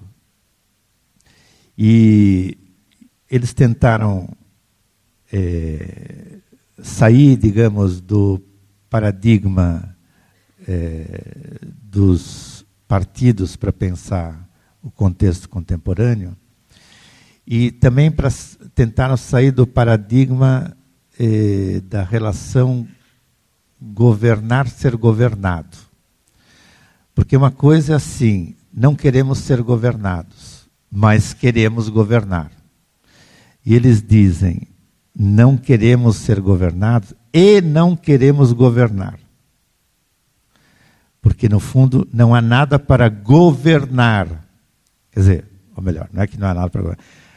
É, o, governar significa produzir governados significa necessitar de governados, significa produzir uma população a ser governada. Então, como escapar desse paradigma do governo? Para nós parece assim, de fantasia translocada. Mas colocaram o dedo é, numa ferida e acho que você tem razão ao dizer que certas explosões multitudinárias dão, engendram certos modos de organização. Você tem toda a razão. E, e, portanto, o problema não é a organização, ou melhor, o problema não são os modos de organização ou de cooperação que vão sendo inventados a partir dessas insurreições, revoltas, como você quiser, ou levantes, como você quiser chamar. O problema não, não, é, não há uma diabolização da organização. Né? Eu tenderia a pensar assim. A questão é, é se é, a, a, que servem tais e quais organizações que se engendram em meio a tais e quais é, sublevações. Né? Então não é uma é, recusa da organização, que seria quase pueril, mas é, é pensar os modos de organização. E nesse sentido, sim, assim uma visão mais, eu diria, é, mais complexa, é, compõem modos de organização muito distintos e modos de, de, de, desorganização também e modos de êxodo. Eu não acho que tenha, não, né, eu não, não acredito num modelo a ser adotado na sua pureza. Né? Tem a multiplicidade. Sim, tem um partido X, tem um movimento Y, tem os dissidentes tais, tem as não sei o quê. Isso tudo pode se compor de uma maneira muito interessante. Né? Não é para ficar excluindo a partir de pequenas, o narcisismo das pequenas diferenças, né? em que só se, no fim, quem sobra é, é aquele que é, avalia os demais. Isso é totalmente digamos, é, contrário à complexidade contemporânea. Então, eu diria, essa minha resposta um pouco. É, não é evasiva, ela é limitada, porque, de fato, é, não tem receita nenhuma. Né? As, as, as, fórmulas vão surgindo e hão de surgir à medida em que as coisas se desenvolvam. E qualquer um que pretenda ter é, o saber é, antecipado sobre o que deve ser, aborta aquilo precisamente que está em questão o tempo todo. Em que medida é, há uma certa criatividade que é, digo, criatividade social, hein? É, que é inantecipável. Quer dizer, é, um, é, é sequestrar o futuro, dizer como deve ser. Como se o presente, na sua abertura, e, e, de futuro não pudesse é, inventar coisas que até agora foram impensadas e impensáveis. Quanto à pergunta sobre os modos, é, essa exposição da intimidade, obviamente,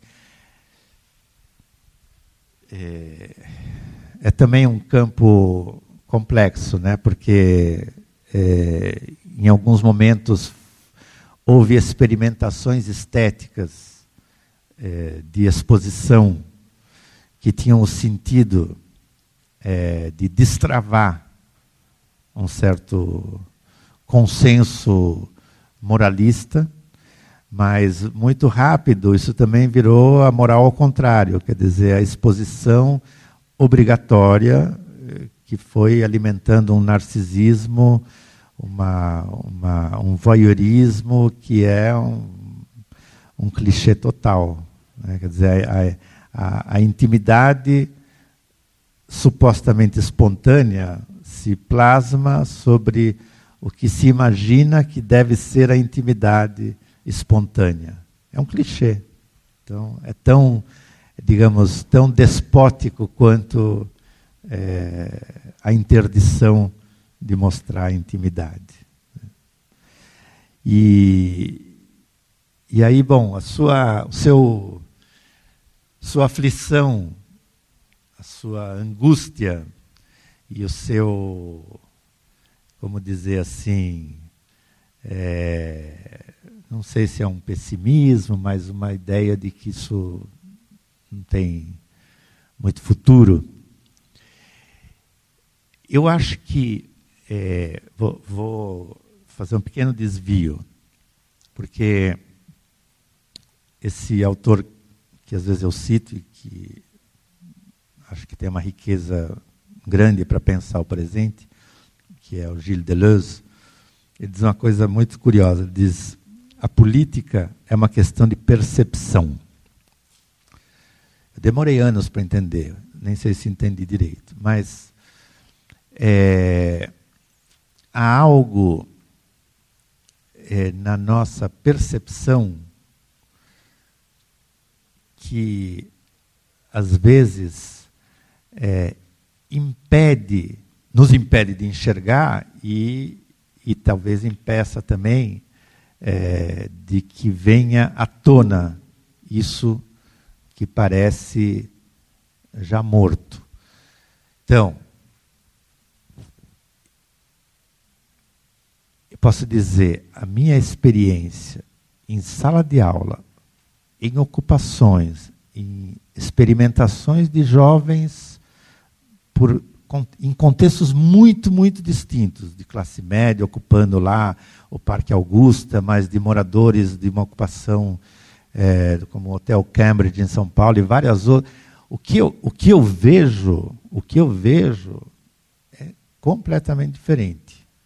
Não vejo isso, que é a apatia, que é uma espécie de, de, de, de, resignação, de pusilanimidade. Eu não vejo nada disso. Agora, fazer bom, tem isso, tem aquilo, é óbvio que tem os dois, tem por toda parte.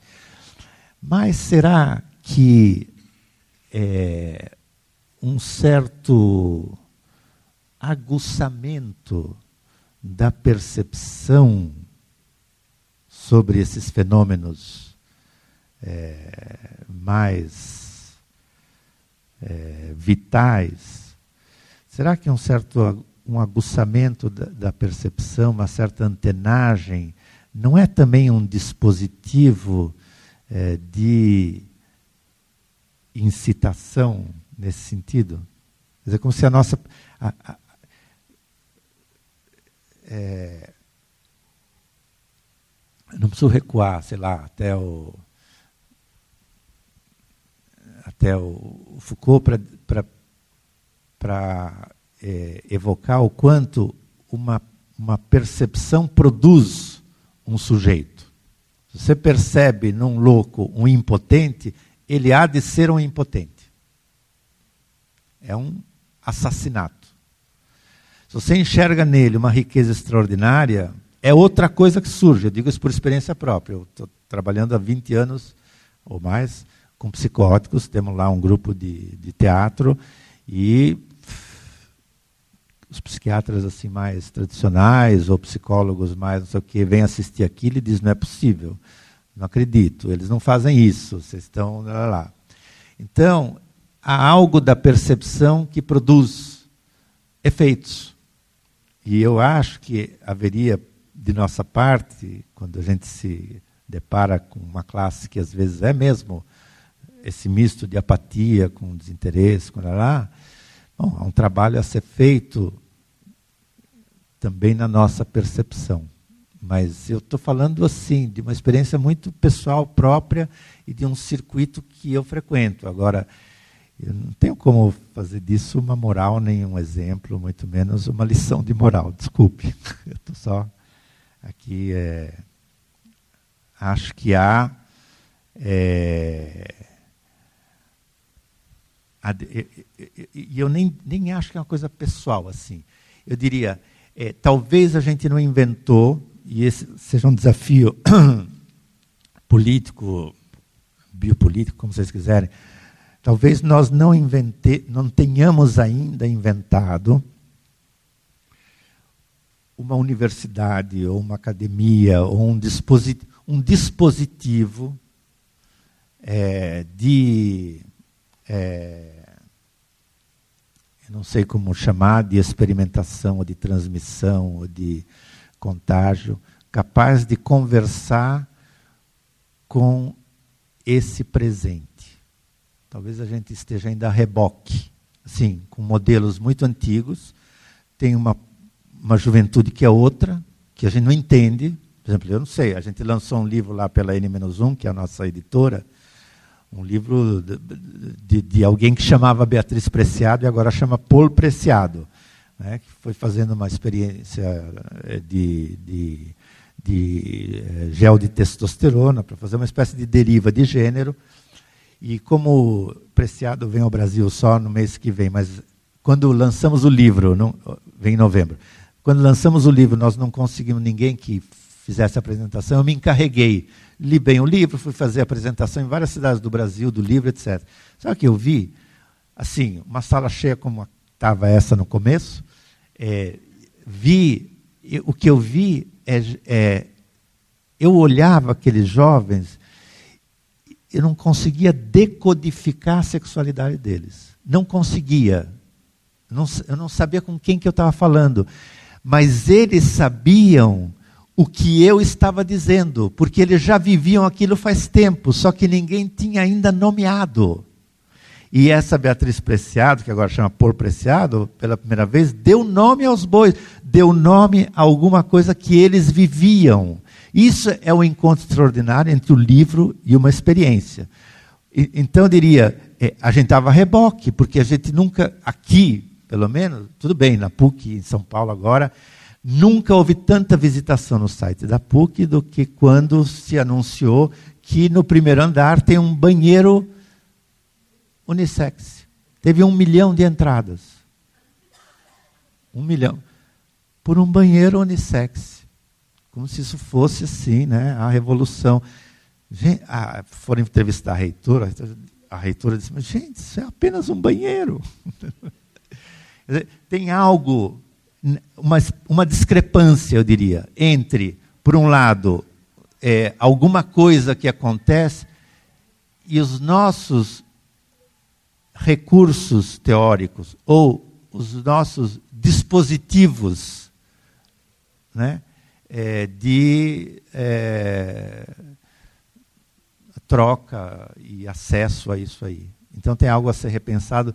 Não, a percepção diria mais no sentido não a minha pessoa, a sua pessoa, mas assim, que dispositivo é preciso inventar para entrar em conexão com uma geração que a gente não conhece, que, que não tem não tem as palavras que a gente usava, não tem os códigos que a gente usava, não tem os valores que a gente usava, e que, no entanto, nem por isso são apenas alienados. São outra coisa, outra coisa a ser né, acessada de outra maneira. Enfim. É, então, sobre, sobre a unificação social, né, a tecnologia que promete uma certa. É, eu, eu, eu, também tenho minhas dúvidas sobre o. Eu vou, vou, problematizar um pouquinho a questão da unificação, né? porque unificação social também não sei se é um, um anseio a unificação, né? porque é, o, o mundo contemporâneo é muito complexo e muito múltiplo, muito plural. Né? E talvez o que sim é, se produzam isso é inquietante, é uma espécie de homogeneização. Quer dizer, é uma unificação pela homogeneização. Isso não é desejável. Né? Dizer, é, talvez mais interessante fosse que essa heterogeneidade fosse explorada, mas junto a heterogeneidade não significa uma mera dispersão, então cada um num canto. É, o que interessa são as ressonâncias entre as diferenças. A ressonância não cria uma unidade mas cria uma, o que eu chamaria uma espécie de transversalidade, que talvez seja mais interessante do que a unidade. Enfim, é o que eu consigo responder. Podemos pensar em começar a encerrar. Vamos ver se tem mais questão. Ou a gente encerra. Tá, mais alguém? Eu queria agradecer, Peter, mais uma vez, obrigadíssimo.